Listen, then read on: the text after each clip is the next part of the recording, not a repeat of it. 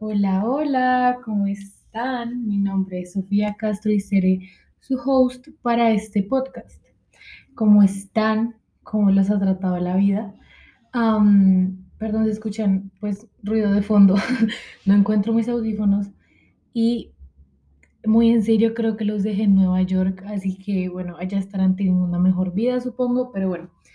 Em, efectivamente, la semana pasada estuve de viaje y por eso fue que no saqué un capítulo. Intenté sacar uno em, la semana anterior, pero no me dio.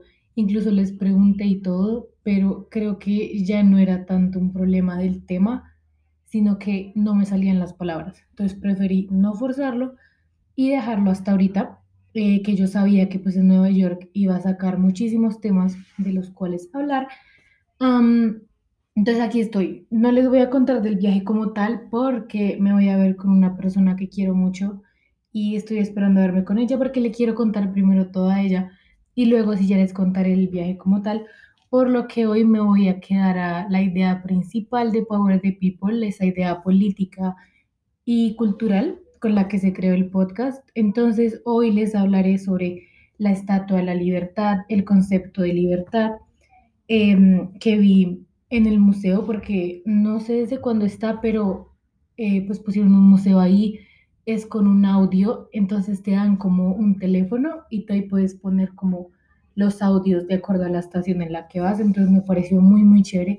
Debí haber tomado notas, sí, pero no las tomé, entonces todo lo que les voy a contar se va a basar en un folleto que les voy a subir en historias, eh, un folleto de un mapa. Y puras fotos. Fotos sí tomé un montón, entonces en eso se va a basar, por lo que si quieren confirmar alguna otra información, pues ya lo harán por su cuenta o me preguntan y buscamos. Entonces pues vamos a empezar con como la experiencia como tal. Entonces, pues nada, llegamos, a eso tú vas en un, en un, en, en un barquito. Em, yo la verdad pensé que estaba más lejos, pero en realidad no está tan lejos. Es un viaje como de 20 minutos en el, en el barquito. Llegas y pues ahí te bajas normal. La verdad no sé cómo sea el tema de precios o de entradas, tiquetes, porque yo iba como con un pase que te da como acceso a varios lugares en em, Nueva York. Entonces el caso es que llegamos, nos dieron el, este teléfono que les digo y al entrar al museo te cuenta más o menos desde la historia de cómo se creó el concepto hasta ahorita. Entonces, me pareció súper, súper chévere que vaya, estoy abriendo el mapa, en un, en un evento, como en una situación cronológica. Me gustó bastante. Entonces, pues les voy a contar como la misma historia. Entonces, tengo mi mapa a la derecha y voy a abrir como las fotos, porque lo que les digo, esos sí fotos, tomé un montón y se me llenó la memoria. Eh, espérense, ya casi llegué. Ok, entonces ya para empezar en la historia como tal, más o menos de lo que me acuerdo era que eh, básicamente este francés, que no recuerdo el nombre, estaba más o menos buscando ilustrar el concepto de libertad, ¿sí? Y ahí entramos a buscar cuál es el concepto de libertad eh, que se representa para... Entonces, a ver, no sé cómo explicarme, pero había como dos como creadores. Está como el que hizo la escultura y el que tuvo la idea. El que tuvo la idea quería conmemorar la independencia de Estados Unidos eh, con esta estatua, obviamente, pues de eh, esta independencia, pues de libertad de ser una colonia de Inglaterra. Entonces quería como darle este regalo por parte de Francia y luego ya llegó a donde este otro señor que tenía como una idea similar más o menos, pero que quería hacerlo en otra parte del mundo, que en este momento no recuerdo. Eh, entonces hicieron como una Darwin, entonces en vez de pelearse por la idea, trabajaron juntos, uno siendo un filósofo, un profesor, y el otro que sí tenía pues el talento para construir la estatua como tal. Entonces, pues aquí entra mucho el concepto de libertad. Aquí estamos hablando del siglo XVIII, siglo XIX. Entonces, pues estamos hablando de un concepto de libertad muy, muy privilegiado, un concepto de libertad que tú eres libre si eres un hombre blanco rico. Entonces, ese era el concepto de, pues, de libertad que se estaba dando ya. No voy a entrar en detalle en cómo se construyó porque si yo la construyo seguro ya se hubiese caído, pero ese concepto de libertad que se tenía en ese momento claramente ahora es muy diferente y muy distinto y casi que muy polémico podríamos decir, porque incluso cuando ya un tiempo después, cuando ya la estatua fue regalada a Estados Unidos por parte de Francia y fue puesta pues en la isla, hubo, digamos, bastantes protestas y manifestaciones que obviamente no son las mismas que vemos hoy en día, pero sí hubo como una manifestación porque la Estatua de la Libertad se representa como una mujer y obviamente pues en esa época las mujeres no tenían libertad de absolutamente nada. Hubo esta mujer llamada Lily Devereaux Blake, que ella era la presidenta de New York State Women's Suffrage Association en 1886, siglo XIX, eh, y ella fue como la que junto a otras mujeres manifestaban que no tenía sentido que la Estatua de la Libertad fuese una mujer, sabiendo que en esa época las mujeres no tenían absolutamente nada de libertad. Y ella dijo esta frase, que no sé cómo la voy a traducir, pero entonces la voy a decir en inglés. Se dice, In erecting a statue of liberty embodied as a woman in a land where no woman has political liberty, men have shown a delightful inconsistency. Entonces ella habla como no tiene sentido y no tiene coherencia que esta estatua sea representada como una mujer sabiendo que pues no tenían nada de derechos en la época. Em, luego ya subiendo unos pocos años, llegan lo que son las guerras mundiales, como se sabe, pues Estados Unidos está bastante implicada em, en esta situación. Ahí la Estatua de la Libertad empezó a tomar mucho papel en lo que es la publicidad. Digamos que también servía como para hacer publicidad no solo al pueblo, eh, a los civilians, eh, sino también a los soldados. Entonces, también servía mucho para motivarlos y decirles que pues ellos al fin y al cabo tenían casi que una representación física de lo que es la libertad. Y dato interesante, que me pareció súper pues curioso, más o menos obvio, pero curioso, y es que durante la Segunda Guerra Mundial, eh, la llama que tiene la Estatua de la Libertad en la mano derecha eh, fue apagada. Esta antes estaba, o sea, llevaba como, lleva una historia de cómo ha sido iluminada, luces, velas, fuego, em, pero durante la Segunda Guerra Mundial duró apagada para evitar que el enemigo los localizara y les pudiera bombardear. Y apenas acabó la Segunda Guerra Mundial, la volvieron a encender y fue como un símbolo súper potente de que la guerra había terminado. Pero bueno, volviendo como ya a los inicios de lo que les digo, la Segunda Guerra Mundial, se empezaron a hacer bastantes caricaturas, bastante publicidad en la que se mostraba a los soldados y casi siempre que estaban en guerra se les mostraba con la Estatua de la Libertad acompañándolos, ya sea pues del lado del pueblo, así. Eh, incluso vi una caricatura que me gustó bastante, que era como un niño, un señor, que mm, salía asustado por una sombra negra que pues se podía representar de muchas maneras. Em, y entonces se ve que pues la Estatua de la Libertad está formando una luz que esa luz está generando pues que la sombra se mantenga lejos y entonces pues el niño dice maybe it'll go away if we put out the light. Entonces está diciendo como la estatua de la libertad empezó siendo un símbolo de libertad como una nación pero que para cada individuo para no sé una mujer negra para un hombre negro para una mujer en general para una persona que no tiene recursos económicos no significa estar en libertad tanto en Estados Unidos como en todo el mundo, porque el concepto de libertad es un concepto muy amplio que depende mucho de los recursos y el privilegio que tú tienes. Entonces, me pareció muy interesante esa caricatura Eh, también lo que les digo, la Segunda Guerra Mundial, la representación de la Estatua la Libertad, se ven muchísimas caricaturas y muchísima publicidad, incluso en los uniformes de los soldados, se ve presente en el casco.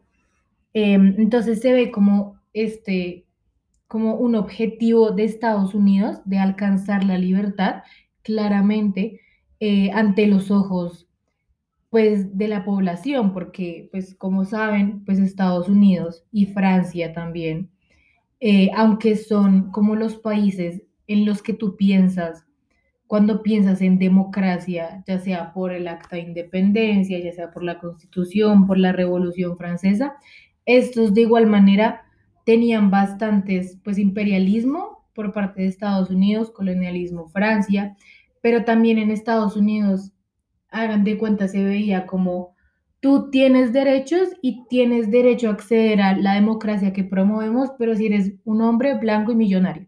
No tienes democracia si eres negro, no tienes democracia si eres mujer, no tienes democracia si tienes eh, un ante, o sea, antepasados, no sé, de indios americanos.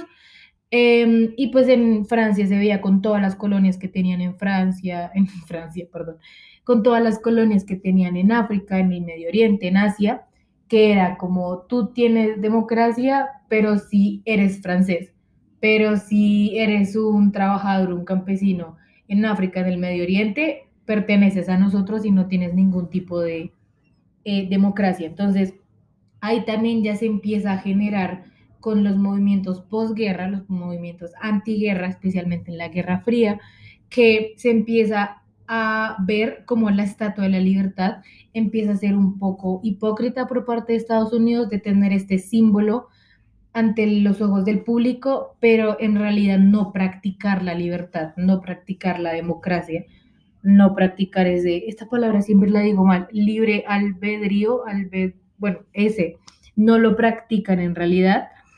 Y aquí es como cuando ya empieza no solo a ser usada en contra del activismo y a no, o sea, no, no ser usada como un símbolo de libertad, sino al revés de mostrar lo siguiente, varios movimientos, pues como una revista que se llama PUC, P-U-C-K, eh, representando la Estatua de Libertad con, pues en la mano izquierda eh, tiene como una piedra donde dice la fecha de independencia de Estados Unidos y se le muestra con una pistola en vez de eso y se le muestra en la llama apagada y saliendo humo negro.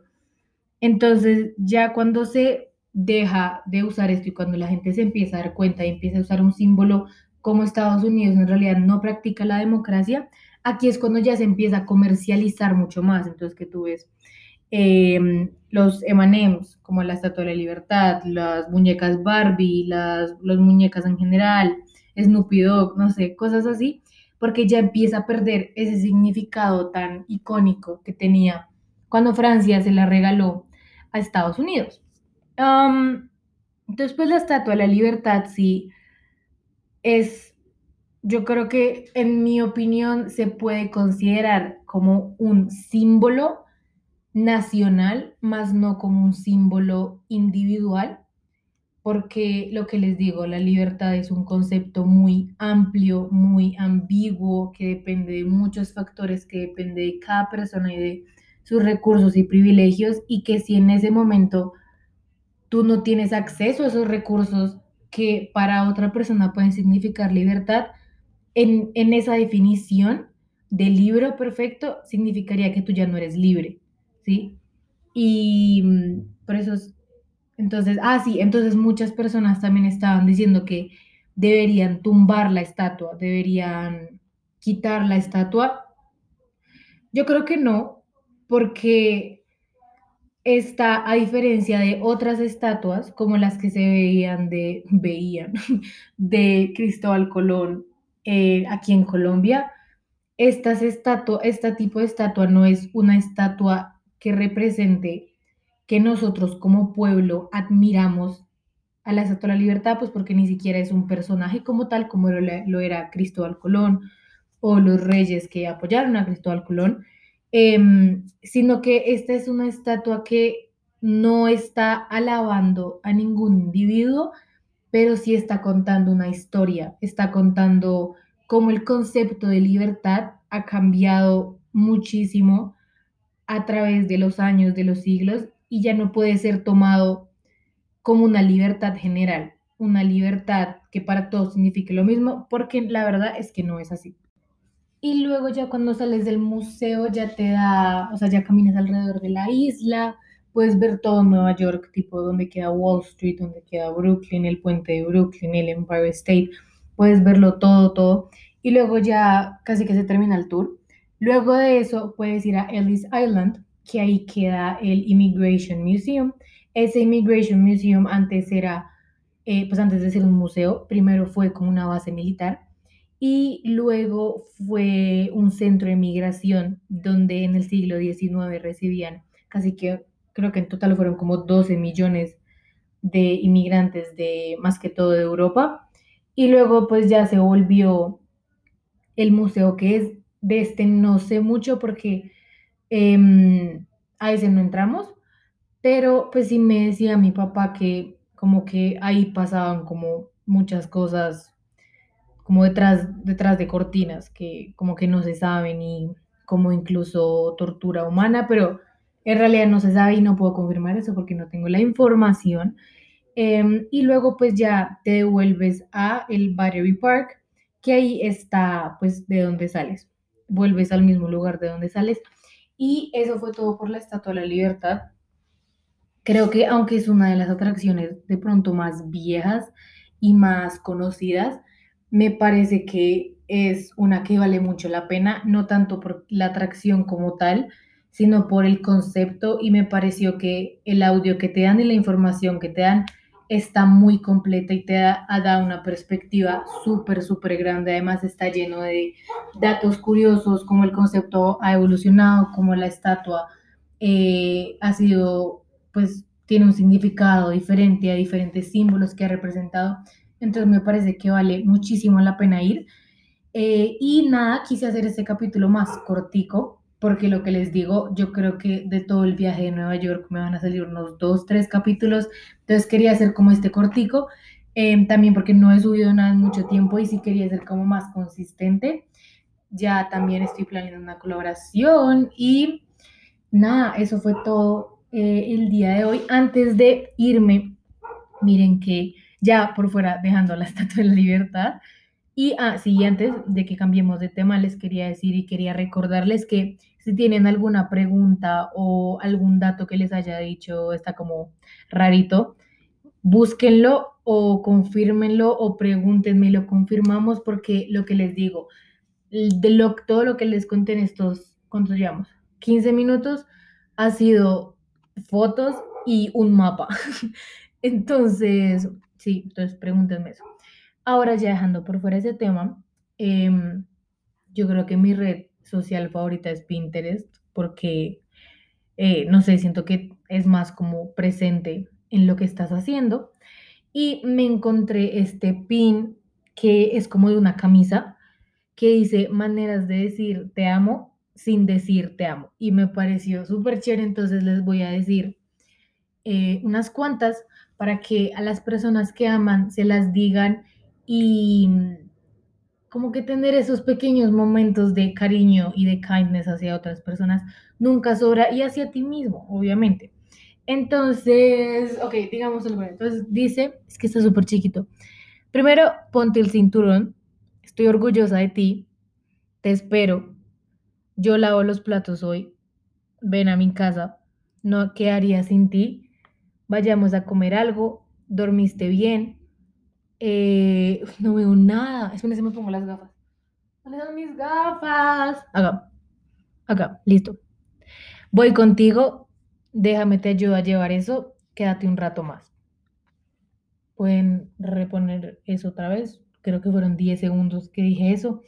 Entonces recuerden decirle a las personas que las quieren. Eh, también por acciones, por ejemplo, la que dije de los platos o la de ayudar a cargar unas cosas.